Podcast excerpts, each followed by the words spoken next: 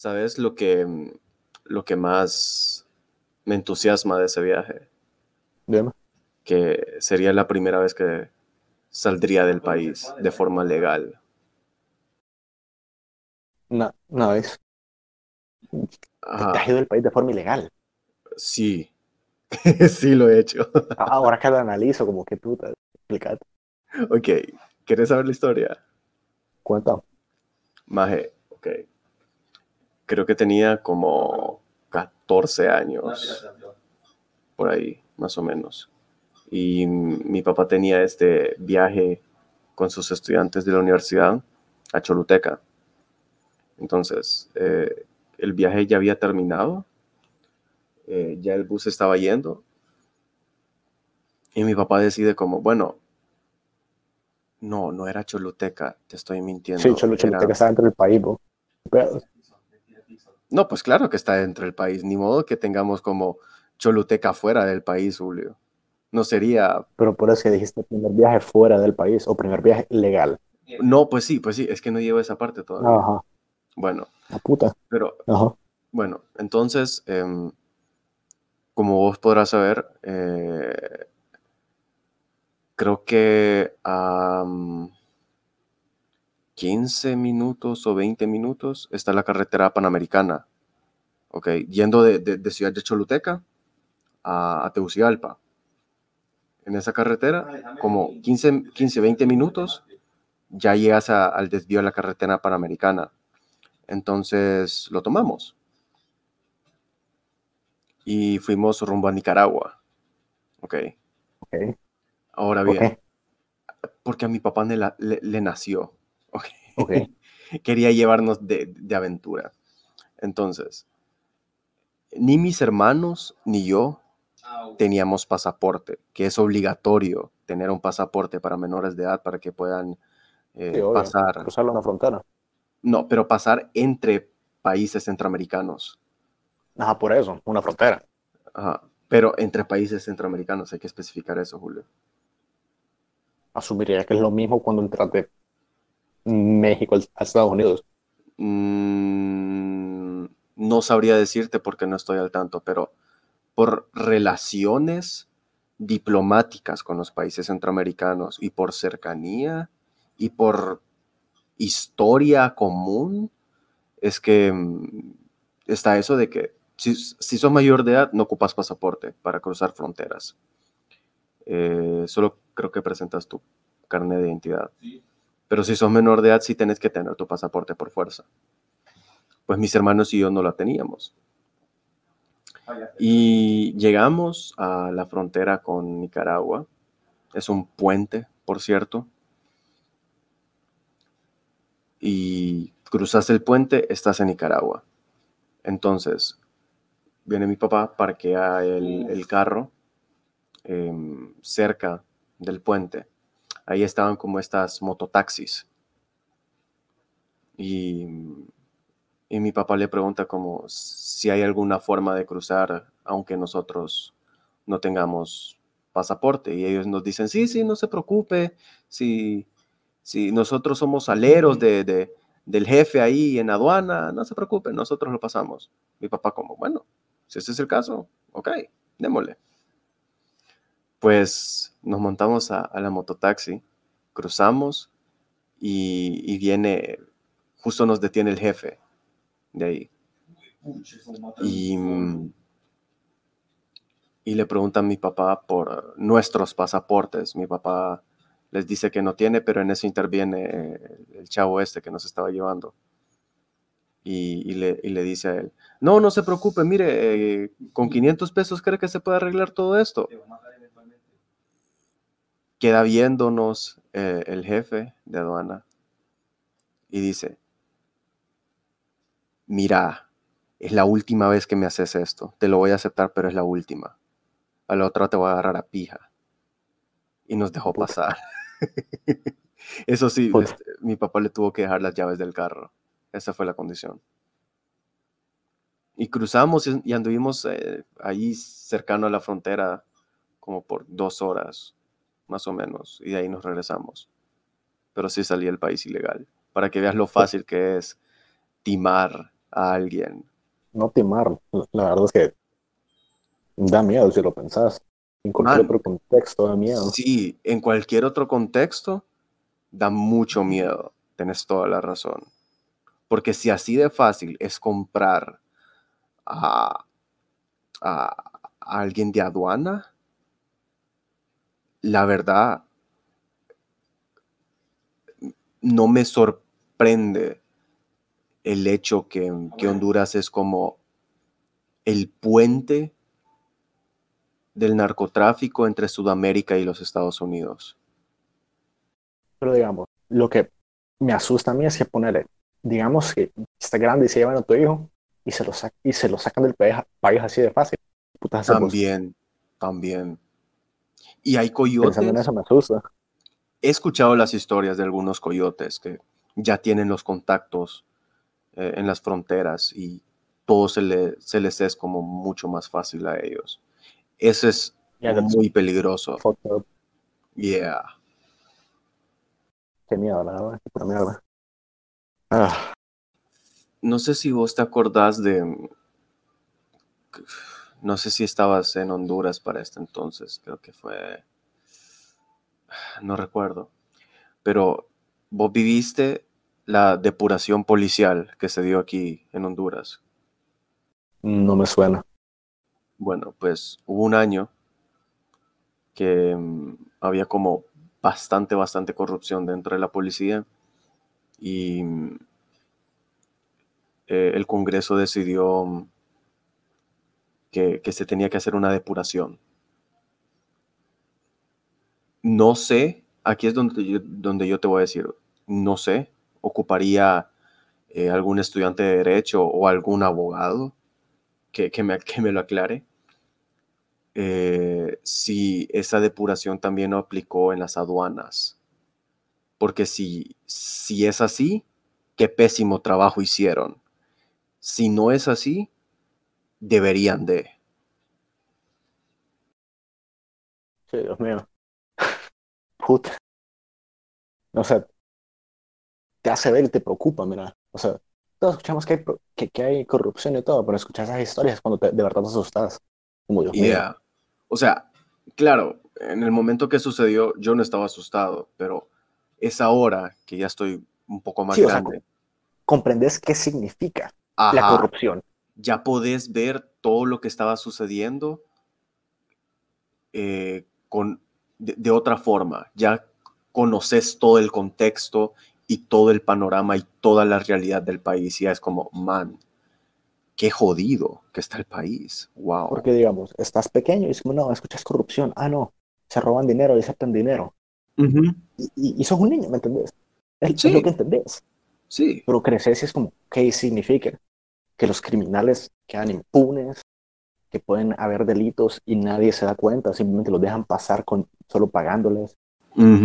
Dinero que va para gente que lo necesita, digamos que está enferma no, recibe sus medicamentos y literal, o sea, sufre. No sé, lo, con, con otros ojos. ¿Sabes lo que significa ahora? Y, pues puta, ¿cómo reaccionás, me entendés? Exacto, exacto.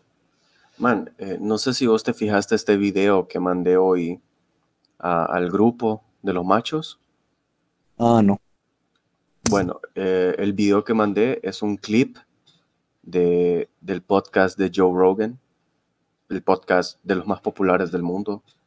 Ajá. Em, es, ese episodio, ese clip, es con un, un journalist, un periodista eh, mexicano que se llama eh, Joan Grillo.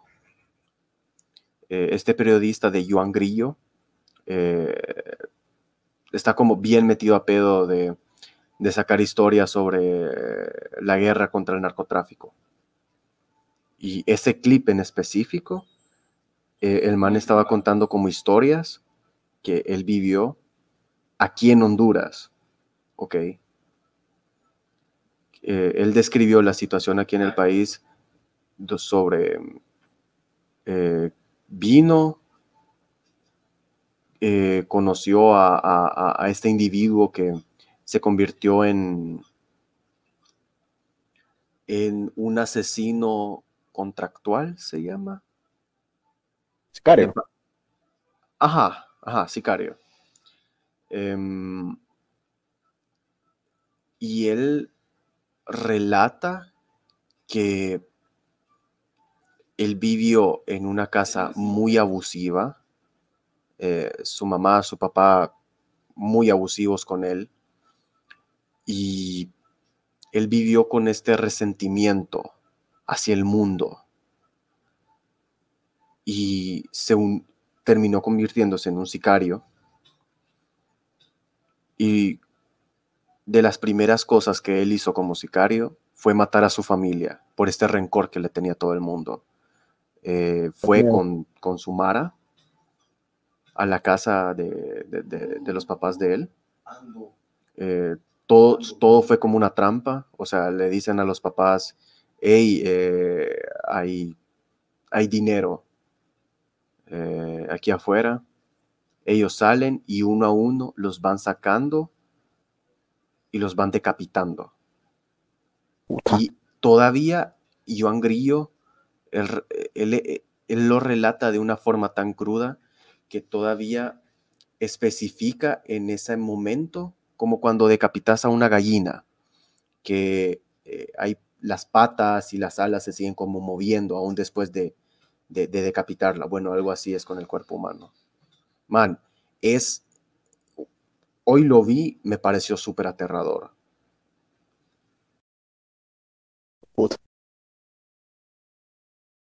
Mm.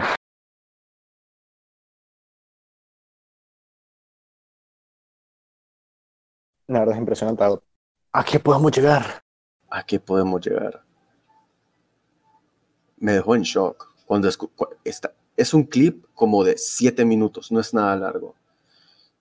Pero man, da mucho de qué hablar. Ajá, y estamos hablando de que eh, el podcast de Joe Rogan, man, popular, popular. Estamos hablando de que solo el año pasado creo que obtuvo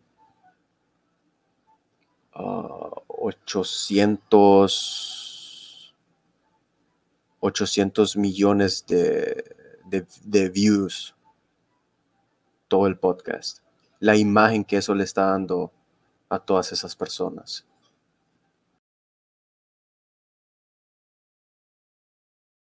La realidad humana. Fíjate que qué buen tema, porque quiero saber qué opinas sobre la guerra contra el narcotráfico.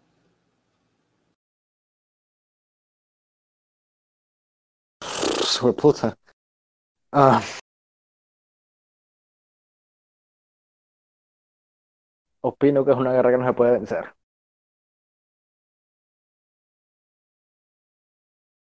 A lo largo de la historia, el ser humano ha usado químicos o plantas o pues lo que sea para llegar a un, a un diferente estado mental o astral, por así decirlo. O sea, mira, todas las tribus nativoamericanas que tenían su propia pipa y iban a, a salones saunas, por así decirlo, donde tenían piedras calientes y sudaban y meditaban después de fumar esa pipa. O sea, el ayahuasca, por ejemplo, es una bebida alucinógena, que si no me equivoco viene de un cactus, que es el ayahuasca. Sí, es de, un cactus, no estoy muy seguro. ¿de dónde, ¿De dónde es originario esa bebida? Ah, si no me equivoco, los Native Americans, o sea, en Estados Unidos. Ah, ok, en los Estados Unidos. Ah, y a lo largo de la historia, ¿me entendés? Se han encontrado esas plantas y se han consumido para, para, llegar a nuevos y diferentes niveles de, contexto. Y me atrevo a decir, a, decirme, a decir, ah, mira, me equivoqué, es suramericana. de, de, los incas. Correcto. ok, ajá a lo que quiero llegar es que, y, y pues obviamente no, no es como 100%, pero ha, sido parte de nuestra historia y de nuestra naturaleza, probar cosas. Sí. Obviamente, no, no, de todas las personas o lo que sea, pero es en sí parte de la naturaleza humana, probar, experimentar. Ser curioso. Exacto. a eso nos ha llevado eso. Y eso es desde tiempos antiguos, ancestrales. Y pues obviamente ahora cada vez vamos mejorando como especie, van mejorando los estupefacientes, las sustancias psicotrópicas que hace el ser humano. Y para ser honesto, mira, no, no es por, no es que estoy diciendo como que puta, sí, eh, está bien drogarse todos los días y no sé, algunos tipos de droga como la heroína, como no, está bien usar heroína, no. Sí, que ya son drogas más... Eh, Pero las drogas funcionan, hermano, hacen lo que tienen que hacer y a la gente le gusta. Y es una gran verdad y a alguna gente no, no le gusta esa idea, como no, las drogas son malas. Pues ok, pueden ser buenas o pueden ser malas, pero funcionan y a la gente le gusta. Y es una verdad. Ya sean legales o ilegales. Y, y obvio, sé que a algunas personas no, no les gusta alterar su estado mental. Pero eso ya es cuando te metes en, en qué es una droga, ¿me entiendes? Sí. ahorita estoy hablando de, de, de, las drogas, sustancias que alteran tu, tu, tu cognición, tu habilidad de hacer cosas. Como digamos, el alcohol. Decime que. ¿Cuál es el porcentaje de gente que toma? Uf, ¿Sabes qué? Voy a buscar eso ahorita. Mira, me voy a. Me acuerdo que el otro día vi uh, un, un, video sobre la cantidad de, de, litros de alcohol que toma una persona por país. La cantidad de litros de alcohol per cápita por país. Y, man, hay países, creo que Alemania no es el país que más su población bebe más en el mundo, curiosamente. Está en el top 10 siempre, pero beben bastante. Son como... Creo que eran alrededor de 45 litros de alcohol por persona al año. Y aquí en Honduras, creo que era como 12 litros de alcohol por persona al año.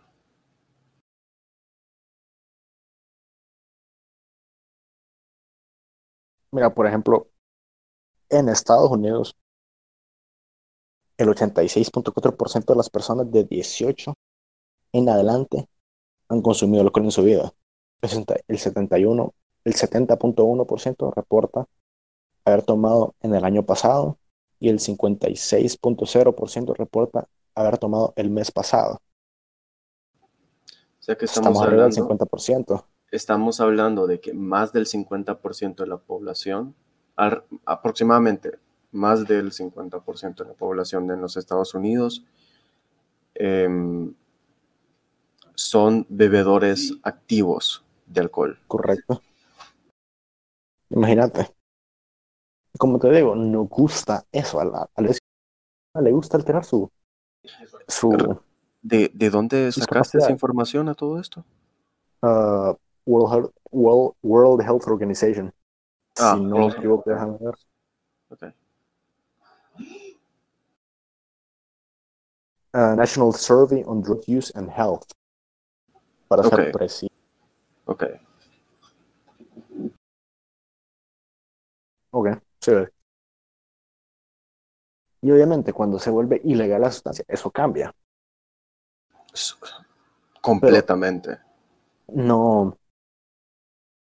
Es impresionante la cantidad de gente que en sí usa drogas, ¿me entendés? O sea, te sorprendes. Piensas que es poquita, pero la, la verdad es que es muy amplio. Es bastante.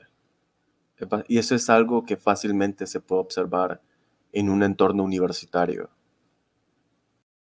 Es correcto. No sé, uno lo ve, ¿me entendés? Llega el punto donde uno sabe. It's, an unspoken reality. Ahora, por decirlo así. El hecho, mira, vos como estudiante psicólogo, eh, quizá me podés ilustrar aún más. Em, cuando a una persona le negas hacer algo o tenés una regla que prohíbe tal cosa, dan más ganas de hacerlo o de obtener esa cosa que está prohibida. Um, actually, esa es una teoría. Fíjate que se me van los nombres ahorita que estoy en este preciso momento. Pero se trata principalmente en, en recompensa y en castigo. Y se usa para disminuir y aumentar una, una dicha conducta o acción. Y digamos, o si reforzas una acción, generalmente se vuelve más recurrente, ¿me entendés? O, ajá, es que hay diferentes maneras de, recompensar, dando y quitando cosas, igual que el castigo. Es dando un castigo o quitando algo que haga que la persona se sienta mal o que no le guste. Ok. Entonces, digamos que recompensas una acción al darle, al darle algo. No sé, a un niño le das una galleta cuando sacas un 100, no sé. No sé, a mí, a mí, me compraban, no sé, un juguete de 20 cuando sacaba, cuando terminaba el año con buenas notas. a mí también, eso es lo que a mí me compraban eh, como el set de Lego que yo tanto quería. ¿Me entendés? Entonces, eso hace que la persona aumente esa, esa acción. Pero obviamente, no, no, toda ciencia es exacta y pues tiene sus, sus diferencias. Y, aquí, más que nada, no solo es un castigo o, algo que se prohíbe, sino es un factor social, más que nada. Porque en cualquier otro caso no, no aplicaría, pero digamos, es algo que existe y está afuera, que se habla muy bien de eso. Porque no es lo mismo castigar a un niño porque se porte mal que prohibirle algo a alguien, obviamente, porque, digamos, es algo que tú quieres hacer y no te están dejando hacerlo, ¿me entiendes? Ya está ese factor. Pero, digamos, portarte mal es portarte mal, ¿me entiendes? No, nada que ver. Estás haciendo algo mal que generalmente sabes que está mal y no lo debes estar haciendo, pero aún lo haces. Por lo general, más que nada de niños, ¿me entiendes? No puedes hacer tal cosa, igual lo haces porque pues, ¿me entiendes? No, en, esos momentos la, recompensa en el momento es mayor que el castigo después. Pero este es este factor que es algo que te gustaría probar o simplemente no sabes qué es y te da curiosidad el hecho de que mm, te lo prohíben, como, ¿por qué me lo prohíben? Y te lo explican, no sé si alguna vez te explicaron, pero simplemente no terminabas de entender. Como lo mismo que estábamos hablando de lo que es la, la, la corrupción. O sea, te dicen, pero, pero ok, ¿me entiendes? Es algo que no te tienes que meter y lo que sea, pero no entiendes por qué, ¿me entiendes?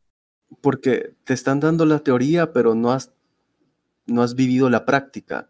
Entonces, hasta que no te suceda, no vas a saber si, es, si la teoría es cierta o no. Y vives con esa duda, como, ¿y esto por qué no se tiene que hacer? Y siempre te lo preguntas, pero nunca lo has visto. Te hace ser más curioso. Te genera preguntas. Y y esto, se, y esto o sea, se puede ver como en, muchos casos de, niños que se les prohíbe muchas cosas, que cuando ya tienen un poco de libertad como se pasan.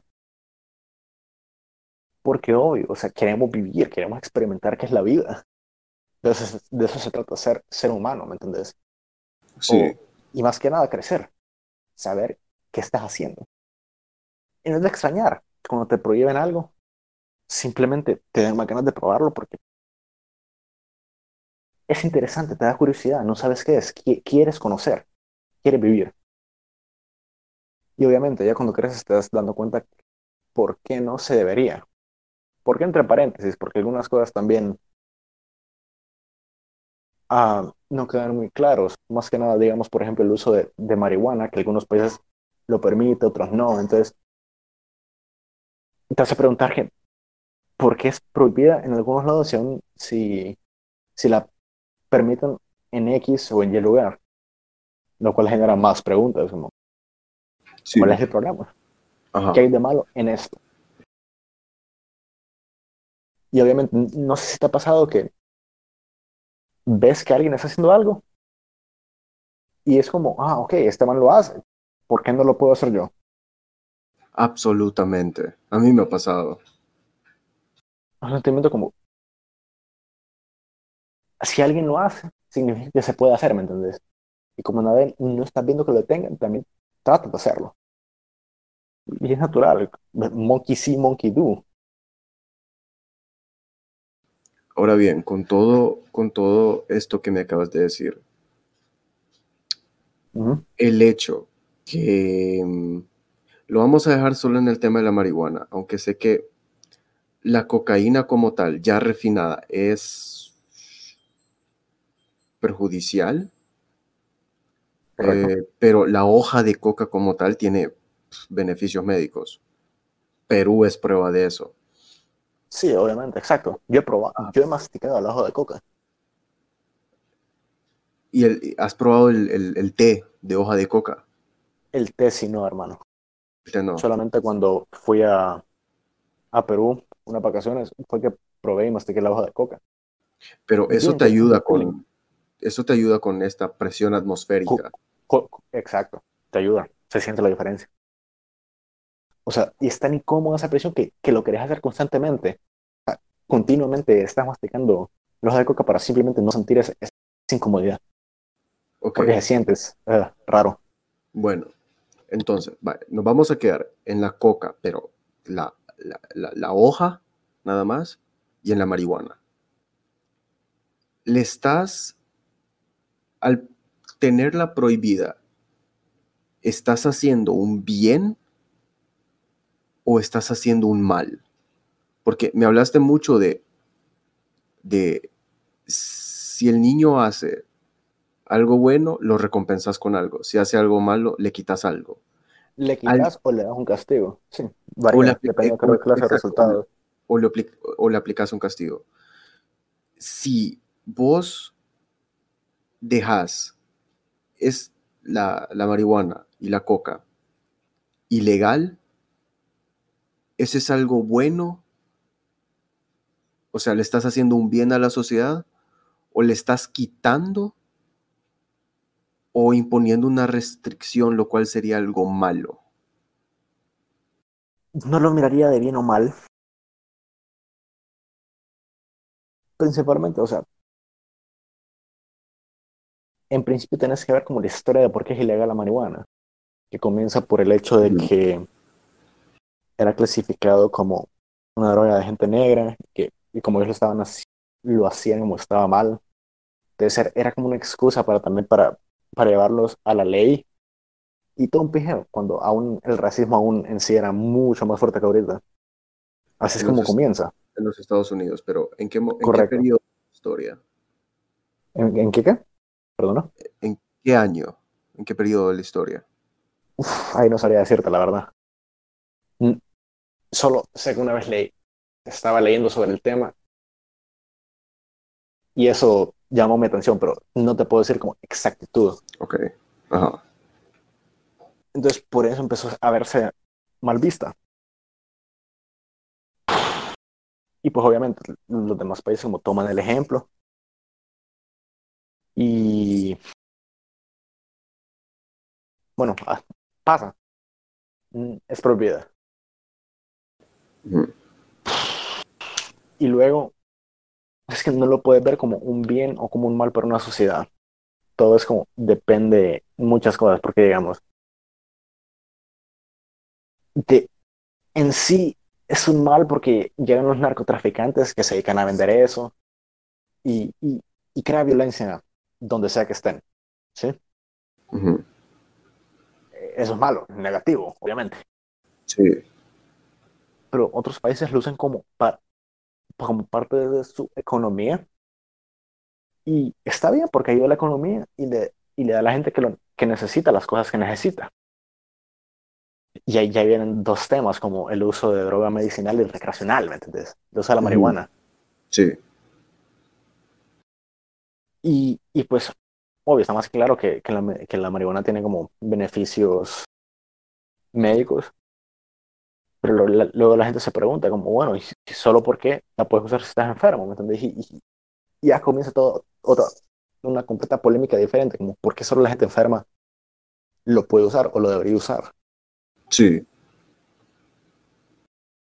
Y por qué no puede ser de manera recreacional. ¿Me entendés? Si, si, si es algo que está ayudando a la salud de la persona, ¿por qué no todos lo pueden hacer? Y están otros países que, obviamente es, permitido, como en Amsterdam, que, es legal, está en la calle fumando marihuana. Simplemente lo, lo, usan como dato curioso. En Amsterdam, antes de que fuera legal, este, se generalmente todos eran bares. Vendían alcohol solamente. Y luego se les dio la opción de cambiar a coffee shops y vender café y marihuana o quedarse con alcohol. Pero no se venden las dos en un mismo uh, establishment. No se puede, es ilegal. Eso antes de que se legalizara. En el momento que se iba a legalizar, le dieron la opción, le, dieron a elegir. Oh. Y ya con esa condición es que se legaliza. No se legaliza, pero ya, o sea, ya pueden vender una u, otra cosa.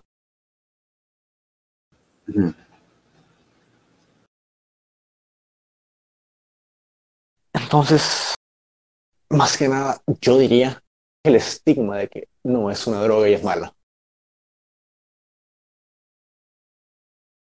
Y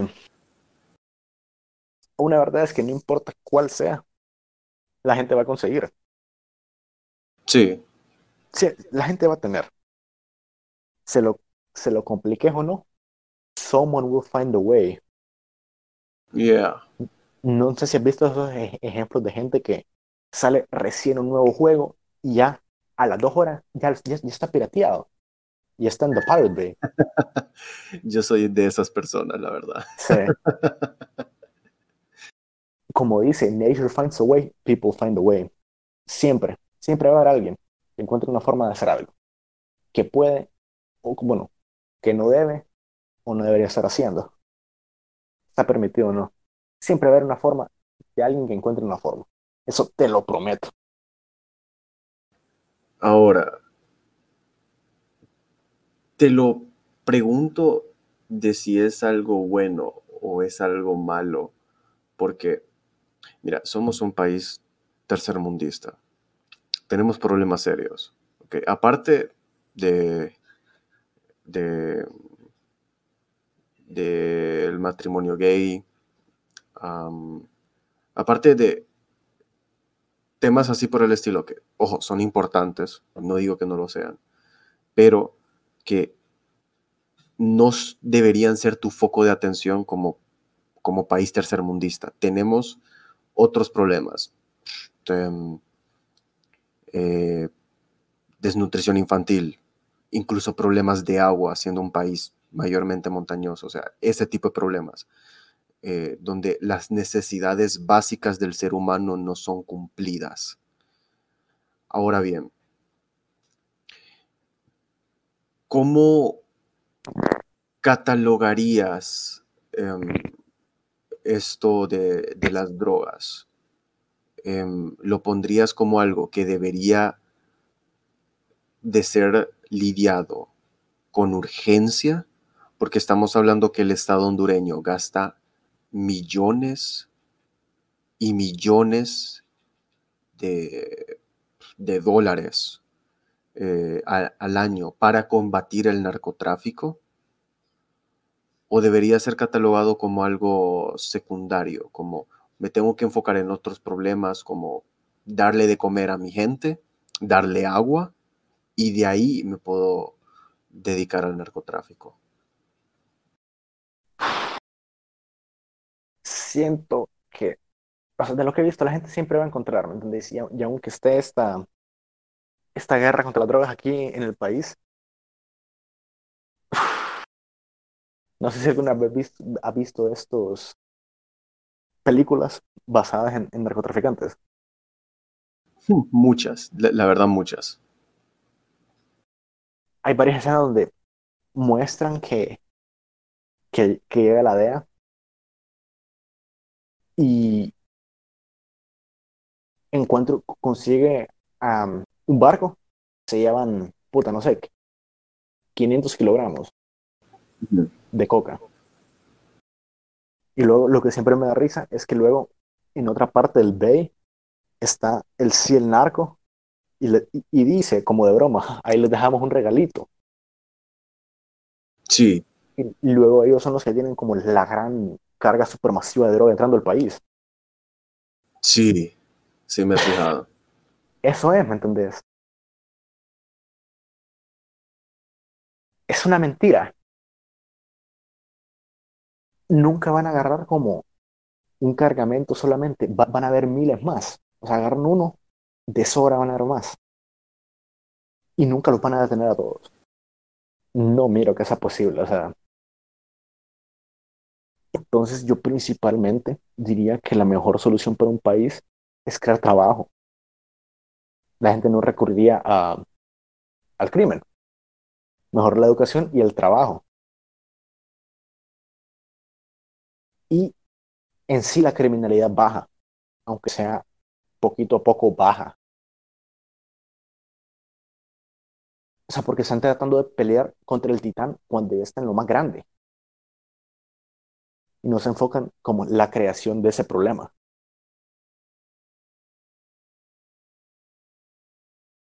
Fíjate que es curioso porque ayer eh, tuve a, a Luisca aquí, aquí en el podcast y hablamos de algo similar. Y le di este ejemplo de, de los Estados Unidos en, en, en 1910, 20 aproximadamente, cuando eh, convierten el alcohol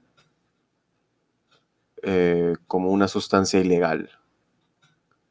Y también le mencioné sobre el imperio que tenía Al Capone. Y man, estamos hablando que Al Capone no es famoso por nada. O sea, eh, el imperio que él tenía y la cantidad de muertes que estuvieron tachados por su nombre son, son muchas. Entonces, legalizan el alcohol otra vez y poco a poco la criminalidad y las muertes fueron bajando por el alcohol entonces, ¿habría como algún efecto similar aquí? Una muy buena pregunta, la verdad. Pero ten en cuenta que no solo estarían legalizando, solo estarían legalizando una droga, que es la marihuana. Sí. Y pensando que mucha gente que está metida en eso no solo vende marihuana por lo general vas a estar vendiendo un amplio espectro de más cosas. Sí, eh, te, tenés como un menú bastante amplio. Entonces, solo que te quiten eso no, no te deja completamente en nada, ¿me entendés? Aún tenés como tus otros respaldos. Hablando de la gente, obviamente, que en las posiciones altas. No creo que haya un narco, narco así como grande que solo venda marihuana, ¿me entendés? Sí no creas que hay uno que solo se dedica a eso. Entonces, siempre van a tener como ese respaldo. Pues bueno, no, no van a ver, no crees que lo pueda tener, se van a dedicar a lo otro. Porque, vaya, imagino yo, se convierte legal, es más fácil de obtener, los precios van a bajar la otra cosa sigue siendo ilegal. Puede ser que sea más difícil de obtener, por ende lo puedo vender más caro. Le gano mucho más a esta otra cosa. Exacto. No. Va a tener un efecto que, digamos, ya a nivel más individual, mucha gente ya teniendo como la facilidad, no, no se va a complicar tanto. Digamos, podríamos decir que algún porcentaje de la criminalidad baja. por pequeño que sea. Es posible, porque digamos, hay, gente en lo bajo bajo, ya en street dealer, por decirlo así, que solo vende marihuana. Sí. Ay, se quedaron sin eso. Entonces, algo va. Pero hasta ahí lo miro, no, no miro resolviendo todos nuestros problemas, en lo más mínimo.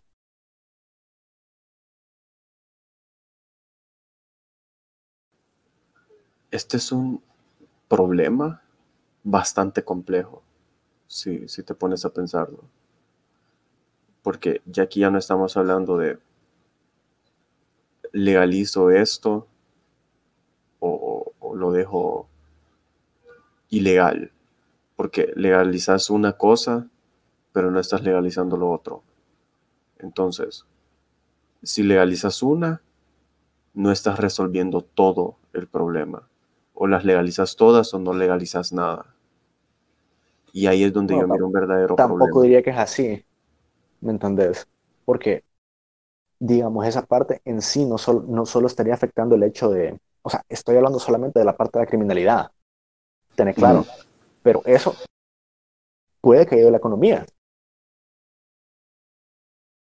Y eso es un aspecto positivo, eh, viéndolo de esa forma. Claro, en cuanto a la criminal, criminalidad no sé mucho, pero no sé, le, le da dinero al gobierno en el que lo puede usar para cosas más útiles versus que antes lo usaban en, en, dinero para luchar contra los narcotraficantes. Entonces deja de gastar en el hecho de que estás gastando fuerzas especiales para luchar contra la distribución de marihuana. Y ahora ese dinero lo estás usando para, no sé, educación, salud, más el dinero que estás haciendo como gobierno porque la población te paga por consumir marihuana, porque obviamente las tiendas en la situación perfecta serían del gobierno, no de personas individuales. Entonces ya tenían más dinero a tu disposición para dedicar a otros problemas. Y aunque, Esa es la parte positiva y de legalizar la marihuana. Y, aunque las tiendas que vendan marihuana no sean del gobierno, siempre, siempre puedes poner este... Ajá, tax.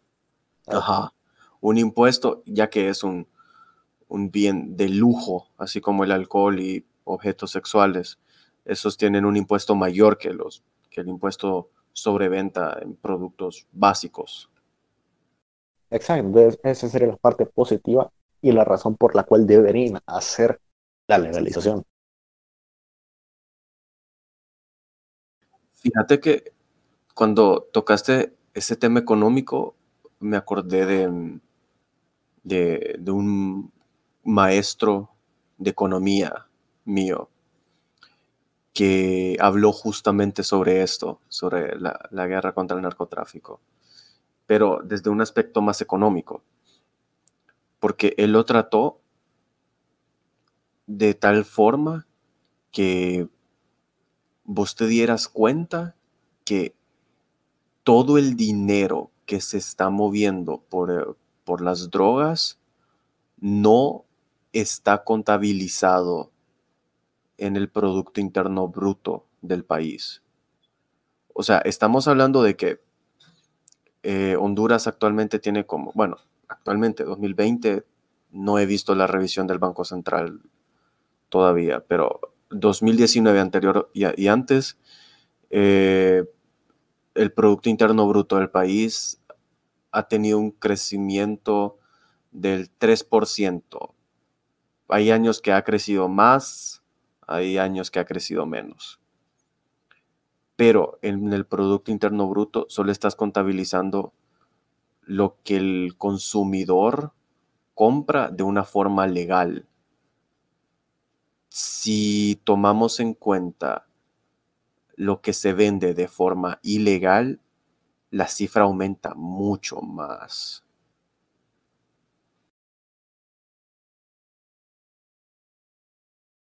Como te digo, tienes una imagen, una imagen mucho más clara del dinero en el país.